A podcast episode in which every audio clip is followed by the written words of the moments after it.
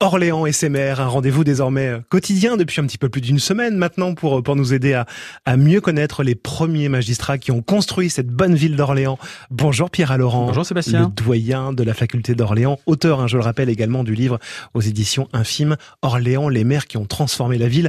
C'est dire si vous êtes euh, bien placé pour nous parler de ces, de ces maires d'Orléans. Aujourd'hui, le maire de la reconstruction, Pierre Chevalier, de 1945 à 1951, pour son mandat. Qui était-il? Eh ben, c'était un véritable Orléanais, hein, euh, natif de la ville. Il était né avenue Dauphine euh, en 1909. Donc c'est un maire jeune, hein, contrairement à d'autres dont on a déjà euh, parlé ensemble. Et il finit tragiquement. Hein, il est assassiné par son épouse, un crime passionnel, le jour où il est nommé au gouvernement.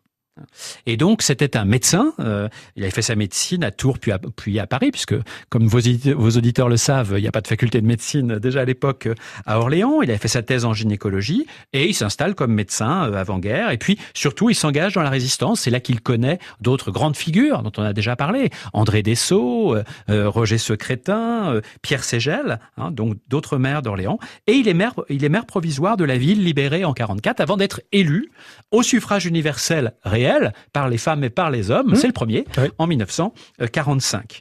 Euh, et euh, il a également un, rôle national hein, du, fait de son réseau d'amitié. Euh, maire de la reconstruction, c'est-à-dire?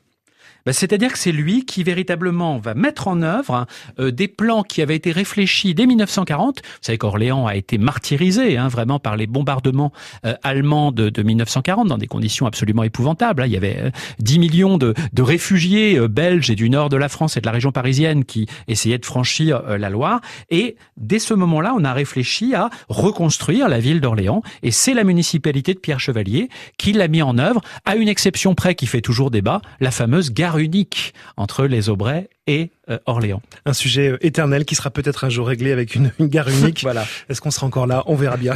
Merci Pierre Laurent. À demain bien sûr sur France Bleu Orléans et dès maintenant sur francebleu.fr. À demain Pierre. À demain.